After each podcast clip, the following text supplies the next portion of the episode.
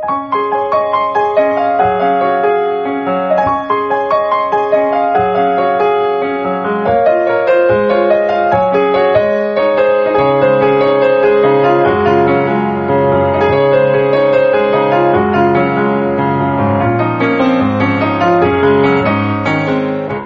さん、こんばんは。ミッチェルです。いかがお過ごしでしょうか？本日は3月の1日となりますけれども、オリンピックも終わってしまいましたね。なんか、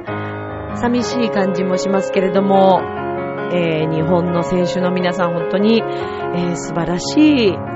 演技だったり、またね、えー競技の結果見せていただきました。連日ね、あの毎日のように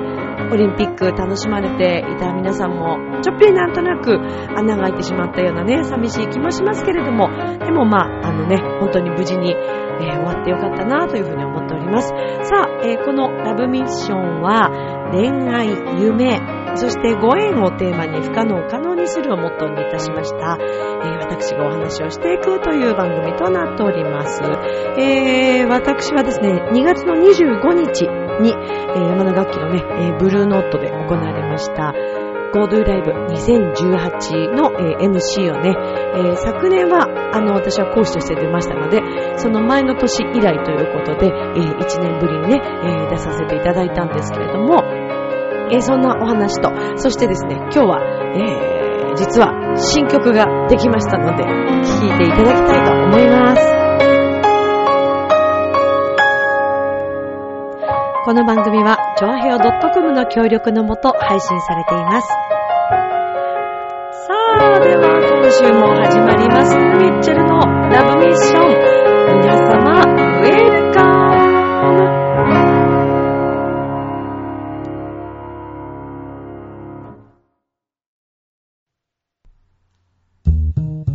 ねえ、楽しんでる？もしかして諦めたりしてない？チョアヘオ .com を聞いているそこのあなた、ミッチェルと一緒にラブミッション。皆様、改めまして、こんばんは、ミッチェルです。さ、さあさあさあ、コードライブね。えー、もう毎年恒例になってまいりました。えーと、今回で10回目になったのかな、えー昨年は池袋の東京芸術劇場というね、池袋の駅前に大きなあのホールあるのわかりますかね、えー池袋行ったことのある方、またね、お住まいの方は皆さんご存知だと思いますけれども、あの、なかなかね、かなり大きなホールなんですが、えー、そちらの大ホールをですね、貸し切って発表会をするというね、なかなかないですよね、そんなね。山の楽器ね、ごめんなさい、私自分がいるね、講師としてお仕事している、えー身内なので、そんな風に言うのはどうかと思うんですけど、山の楽器すごいと思います。はい。あのー山の楽器なんだけれども、えー先生方はね、ヤマハから、えーいらしてる先生もいたりとか、グループレッスンはヤマハの先生ですね。で、えー私は辞典の講師になりますので、えー山野のえーそうですね、講師ということになりますけれども、一応まあでも山の楽器の講師としてみんな、あの、お仕事をしているんですね。で、えー、いろんな教室のいろんな話をいろんなところで、えー聞いたり、また情報交換をしたりとか、えーするわけですけれども、この世界狭いので、いろんなところでやっぱり繋がるわけですね。でもそこでこう聞いていくと、なかなかあのような場所を貸し切って、生徒さんがコンサートをするというのはですね、すごいことだと思います。で、えっ、と、その前の年から、まあ、クラシック部門と、えージャズとか、パンクとか、そういった、えー部門とこう分かれて、ブルーノートの日と、その前の年は突版ホールをお借りしてだったんですけどもね。で、去年はもう一つまとめて、GoDo コンサート2017ということで、東京芸術劇場になりました。で、昨年は私は講師として参加させてもらったので、えー初めて、あの、司会ではなく、講師としてクラスを持って、えーカルメンを、指揮を振って、えーそして、皆さんにね、レッスンをさせてもらったんですけれども、今年はまた戻りまして、えー、司会者として参加をさせてもらいました。えっ、ー、と、2月の25日が1日目。そして、実はですね、3月4日にもあります。1、2、3部とあるんですけど、3部は完売しているそうで、1、2はどうなんだろうな。でもね、ほぼね、えっ、ー、と、25日もほぼみんな完売っていう感じの状態だったので、ちょっとわからないんですけども、あの、本当にね、楽しいライブですし、講師演奏も素晴らしいので、あの、もし、チケットあって、あの、時間があって、ブルーノートも入ってみたいな、ミッチェルに会いたいな、なんて思ってくださる方いらっしゃれば、ぜひ来てください。っていうか来てください。ぜひぜひ。あの、これ一応、身内というか、まあ、山の楽器のイベントなんですけども、もうほとんどの方が一般のお客様というか、はい。まあ、あの皆さんがね、えー、出演される生徒さんたちとかがいろいろ宣伝とかしたり、えー、そして全くね、その今回の会に出ていらっしゃらない方も見に来てたりっていうのもあるんですが、あの、本当に普通に皆様お客様なので、あのー、じっくりお食事、美味しいお食事とね、あの雰囲気でやっぱりお食事とお飲み物とそして今回もですね、オリジナル山のカクテルというのをブルーノートさんが作ってくれてます。これは毎回オリジナルの山のカクテルということで、えー、ノンアルコール、アルコール両方あるんですけども、飲み放題の、えー、チケットとなっております。4000いくらだったかな？まあ、まずブルーノートに入れて、お酒も含め、飲み物は飲み放題で、演奏もずーっと聴けて、で、その値段というのは、なかなかリーズナブルかなと思いますね。お酒もワインとか、えっ、ー、と、ビールそれとそのカクテルとか、そういったものですかね。はい。お食事もいろいろありますから、皆さんでシェアしてね、食べていただいたり。お食事代はちょっと別になりますけれども、はい。で、えっ、ー、と、2月の25日は、そうですね。まあ、サックス、えー、弦楽器、木管楽器、アコーディオン、それからコーラス、ゴスペルかな？ゴスペルですね。えー、とか、とか、とか、あと、ウクレレでしょ？それから鍵盤、キーボードね、のクラスとか。で、えっ、ー、と、グループで出演されるんですけども、それプラス、山の楽器のイベントの中で、サウンドフェスティバルという、あの、コンテスト形式の、はい、ものを勝ち抜いて、えー、最終的に勝ち抜いた4組の皆さんが、2日間にわたって、それぞれ2チームずつ出演をするチケット、まあ、切符をね、手にするという、えー、そういったイベントがありまして、で、えー、今回もね、二つのチームが出てくれましたけど、その一つのチームの男性のボーカルの方が、実はあの、私の生徒さんなんですね、これ。えー、もう、嬉しいですよ、すごく。まあ、あの、今回はバンドで出られて、えっ、ー、と、そうですね、あの、優勝したんですけども、昨年もね、その方ソロでサウンドフェスティバル賞を取っていて、えー、ただもう本当にその方はもう勉強熱心で、私のクラスを始めて、で、その後からグループレッスン、あとゴスペルのレッスンも始めたんですよね。だからね、3つのクラスに通ってるんです。だ個人として、まあ、一応声楽とか、えー、それからボーカル、ミュージカルとかね、そういったものは、あの、私レッスンさせてもらってるんですけども、あの、他の先生にもね、もちろんいろいろ指導してもらってという感じだと思いますが、特にあの、私たち審査員関わってるわけではないので、あの、不正をするようなことは一切ございません。はい。あの、ミッチェル、ね、司会だから、なんか、生徒さん有利なんじゃないの？みたいな、そんなのは一切ないです。本当にご自身たちの実力で勝ち取ってるかなと思いますね。あの、素晴らしいあの演奏でした。パワフルでとっても楽しかったですしね。で、もうどのクラスもどのクラスもですね、金メダルっていう話を舞台の上でも私したんですけども、もうね、差がないって言ったら変ですけど、そのクラスそのクラスの特色がもう本当に出てるので、聞いていても飽きないし、先生のカラーも出てくるし、生徒さんたちからのその楽しいというオーラ、ちょっとこう緊張しつつも楽しいって思う気持ちで演奏されてたりとか、だからこちらが聞いてる方がすごい元気をもらったり、そして、えー、まあそういったサウンドフェスティバルのね、賞を取っている方たちも素晴らしいし、それからジャズコンボと言って、えー、ジャズのセッションみたいなね、クラスが、あの、あるそうなんですけども、今回オーディション形式で、それぞれ、ピアノ、ベース、ドラム、ギター、ボーカルだったかな？そう、ジャズの仲間、まあ、チームみたいな。それがあの、一人ずつなんですけど、一応バンドみたいな形でこう出られるんですけど、そこもオーディション形式で選ばれた組だったんですが、それはそれは上手くてですね、もうびっくりしちゃいました、私。え、せ、え、え、生徒さんですか？というぐらい素晴らしかったです。あの、聞いてて本当に、あの、なんだろうな、あ、ジャズクラブに来たっていう、こう、ね、あ、ブルーノートでジャズを聴いてるっていう感覚の。いや、でも本当にどこのクラスもみんな本当にパワフルでとっても上手なので、よくね、数回のレッスンでここまで皆さん仕上げてくるなと。で、あの、一応、このブルーノートとかこういうライブにあたって、えっ、ー、と、3回完結講座を受けて本番に臨むという形にはなっているんですけれども、クラスによって、えー、またチームによって、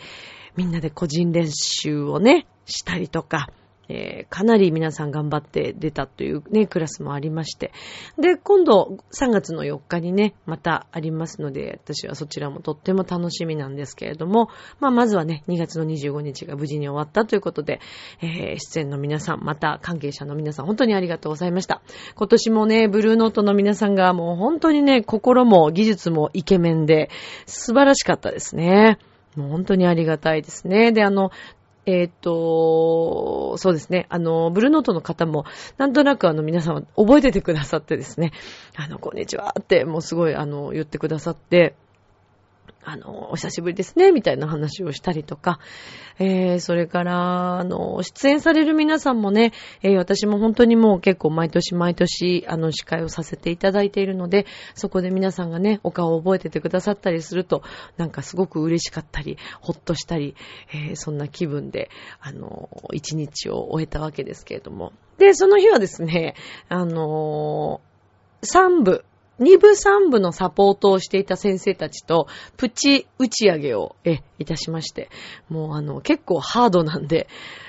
あのね、サポートの先生たちも結構大変。で、サポート、あの、いろんなグループの、えー、サポートとしてバックで弾く講師たちがいるんですけども、それプラス講師演奏で最後演奏するんですね。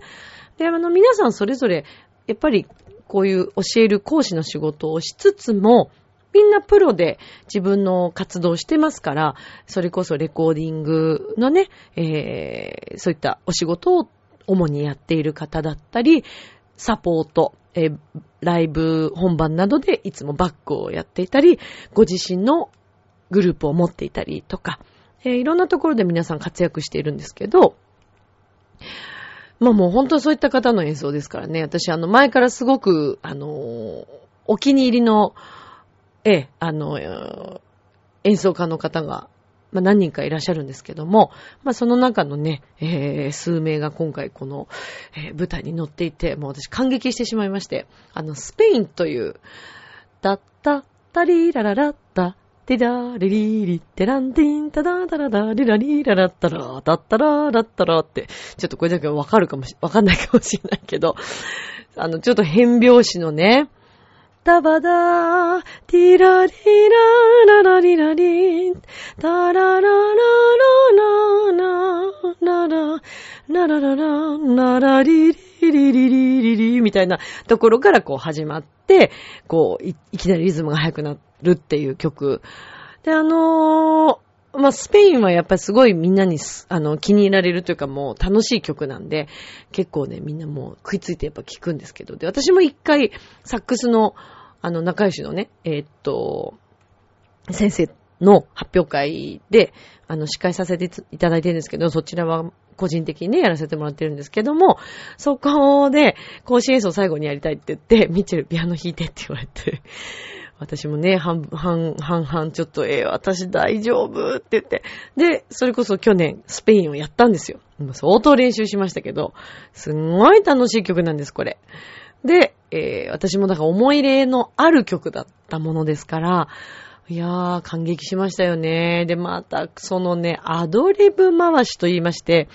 要はジャズとかこういうものっていうのは、最後はあの皆さんそれぞれソロ回しをするんですよね。で、アドリブというのは、要はもうその場で、えコードの進行は同じなんですけども、みんなそれぞれがですね、自分のこう好きなようにこう、ね、もちろんいろいろ考えながら皆さん弾いてらっしゃいますけど、あのー、その場で考えて入れていくんですね。だからよくジャズの方たちとおっしゃるのも、二度と同じ演奏がね、あの、できないっていうか、あの、全く同じ演奏になるということはもうまずないそうなんですけど、まあ、やろうと思えばできんのかもしれませんけどね。まあ、というのがまたそれもまたそれが聞けるのが、とっても貴重ですし、でね、そのソロ回しを聞いててね、あ、羽生くんだなと思ったの。全然関係ないと思うでしょ羽生くんって、羽生くんって言っちゃいけないね。羽生選手って、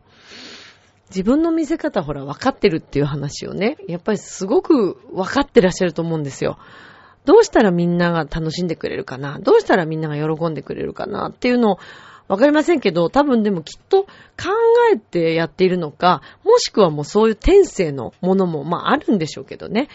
でも、そういう部分ってすごく大切で、音楽もやっぱりね、表現するのが上手なクラスとか、それから、それぞれのね、パートをアドリブ一人ずつ吹くっていうクラスもあるんですけども、やっぱりそういうのが表現が上手な方っていうのは、演奏がすごくダイナミックになるんですね。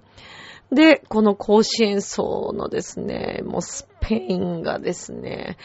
すごかった。ほんと、湧きましたよ。会場中がもう一つになりましたね。他のもちろん生徒さんたちの演奏もね、えー、盛り上がった、あのー、クラスもたくさんあるんですけども、やっぱりすごかったですね。えー、あの、お人柄私も知ってるのでなんとなく、あの、想像はついてたんですけども、もうそれ以上のものが、えー、見ることが、聞くことができて、なんと幸せな仕事なんだろうと思いながら、横でずっと聞いてましたけど、盛り上がりましたね。まあ今週ね、末、えー、3月4日またどんな演奏が聴けるのかとっても楽しみにしております。もしラブミッションを聴いてくださっている方で出演される方、えー、関係者の方、それから、えー、遊びに来るよという方がもしいらっしゃったら、ね、一緒に、あの、楽しみたいなと思いますんで、よろしくお願いいたします。はい。さあ、えー、実はですね、あの、以前にもご紹介しておりましたけれども、あの、私の生徒さんでですね、あの、詩を書くのがとっても、えー、お上手だし、得意だし、賞も取ったりとかね、されている、で、私の人生の、えー、先輩でもあり、いろんなことを今も現在教えてもらっている生徒さんなんだけど、むしろ私がすごいいろいろ教わっているっていう感じしますけど、えー、その方とですね、昨年ぐらいからこう詩をいただいて、えー、曲を考えていました。で、えー、っと、私、Facebook でそれ言いましたけども、実はですね、構想を練っていた曲がですね、聞いたことの、私、全く聞いたことなかったんですけど、まあ、いい曲だなって自分で思いつつ思っていたら、聞いたことなかったんだけど、どうやらね、偶然というものはあるもんですね。テレビからいきなり流れてきたんですよ、そのサビが。え？と思って、しかもですよ、それあの、もともとある曲だったらわかるんですけど、その歌手の方の新曲だったんですよ。すごくないですか？ごめんなさい。自分で言うのもなんなんですけど、ちょっと才能あるかなってちょっと思っちゃいましたけど。そうでね。あ、もうこれはやっぱり作曲する側としては同じものを出すことはできんと思って、それからまた2ヶ月ぐらい寝たんですけど、で、なかなかちょっとこう、自然にね、自分でふっと浮かんでくるのを待ってみようと思って。別にね、急いでるわけではないので、締め切りがあるわけでもないし、ゆっくりでいいよっていうことで、こう考えて構想を練っていたんですけども、それが固まり、えー、2月中にですね、あの、いろいろと全部こう、録音をね、させてもらって作りました。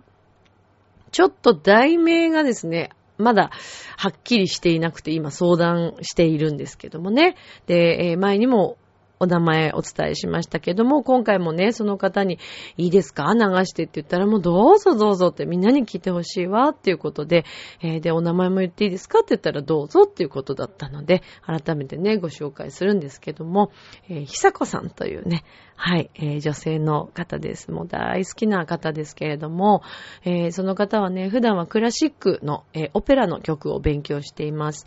えーと、今年、85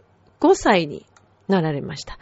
とっても綺麗なお声でですね、そして、えー、日々毎週レッスン積んでいらっしゃって、で、私のこの声楽だけではなく、ピアノも勉強していて、それだけではなく、もう本当にありとあらゆる本をですね、いろんなところから調達して、勉強するんだ、勉強するんだ、っていうことで、もう端から片っ端から暇さえあれば、いろんなことを吸収して、新しいこととかも吸収して、現代のことも勉強して、という方がいらっしゃるんですね。ただまあ本当にね、その方もあの昨年、えー、ちょっと体調壊されたりいろいろあったんですけども、えー、久子さん曰く、やっぱり音楽があったから、えー、自分のね、命もそうですけれども、まあ、元気になったっていうことをおっしゃってくださっていて、もうこれぐらい私にとって嬉しいことはないんですね。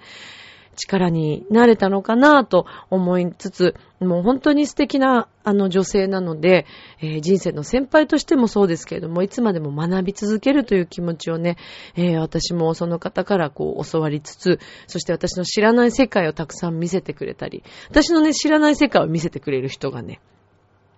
3人ぐらいいるんですよね。その中のお一人がね、もう久子さんなんですけども、で、えー、久子さんと作った曲、えー、をですね、今日は流したいと思います。ちょっとね、ラモーレベーロ系のイメージで作ってますので、はい、えー、今回私の全部打ち込みとかコーラスとか入れてます。ぜひぜひ聴いてください。それでは、どうぞ。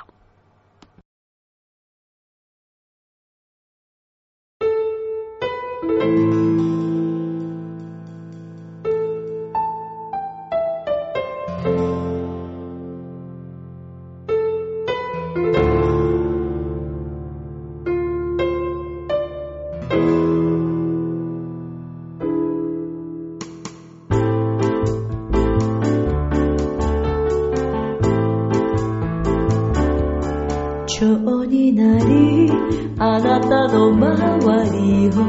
待っていたいあなたが喜びに溢れている時には神様に花束を捧げ心から感謝の誠を捧げるでしょう。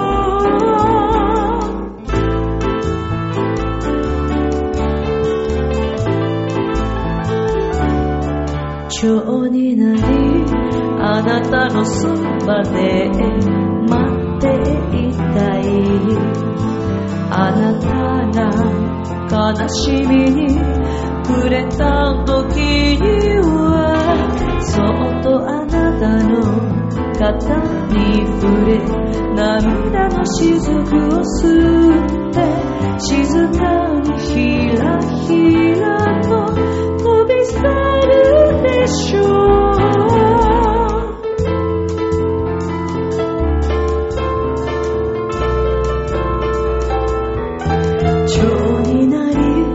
あなたの部屋で待っていたいあなたがもし疲れ病んだ時には添い寝して子守の歌を歌うでしょう。神様どうぞこの道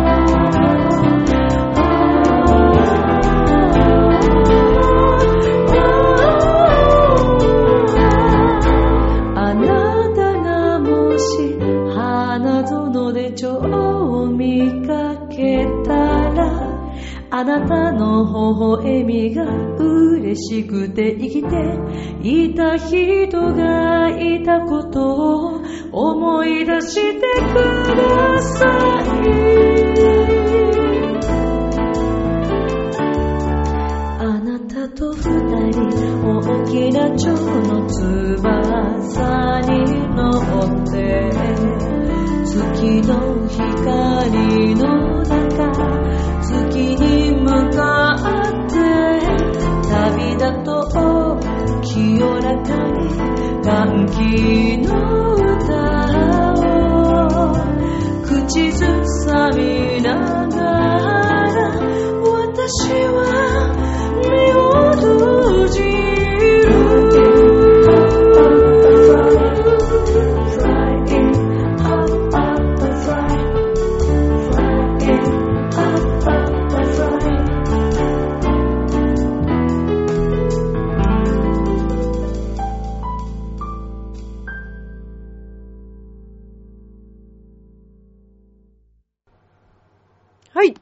ということで、はい。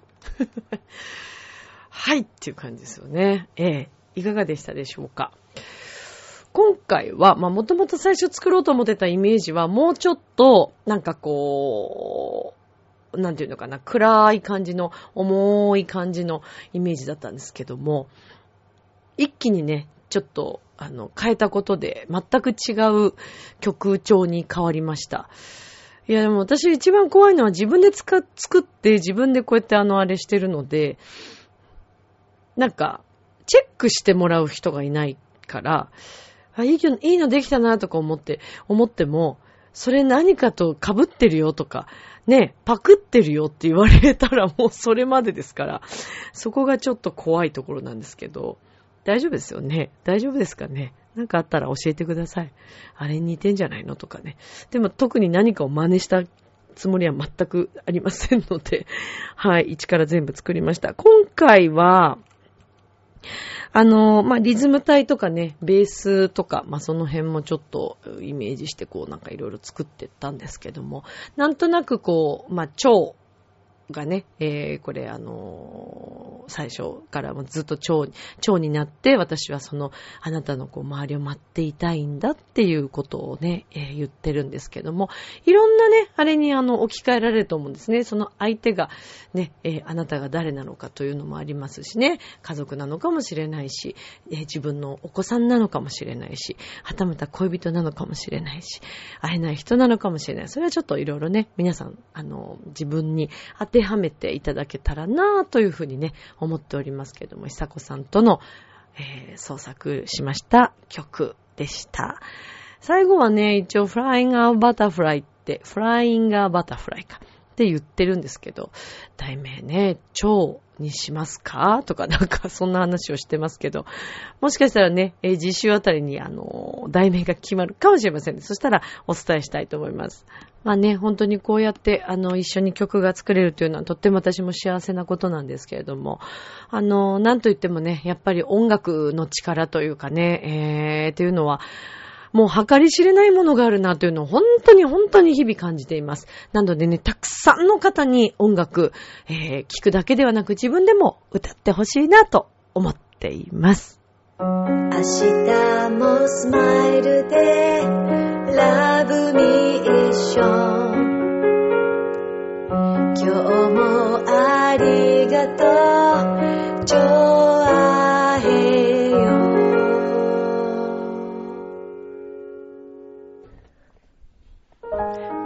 エンディングです。えー、実はですね、水曜日、えー前日ですね、に私、あの、熊川哲也さんの K バレエカンパニーの公演を見てきました。ニューピースといって、4作品、4人の作曲家の、えー、オーケストラのね、曲を使っての、あの、演出だったんですけれども、ラストがですね、ショパンのコンチェルトだったんですが、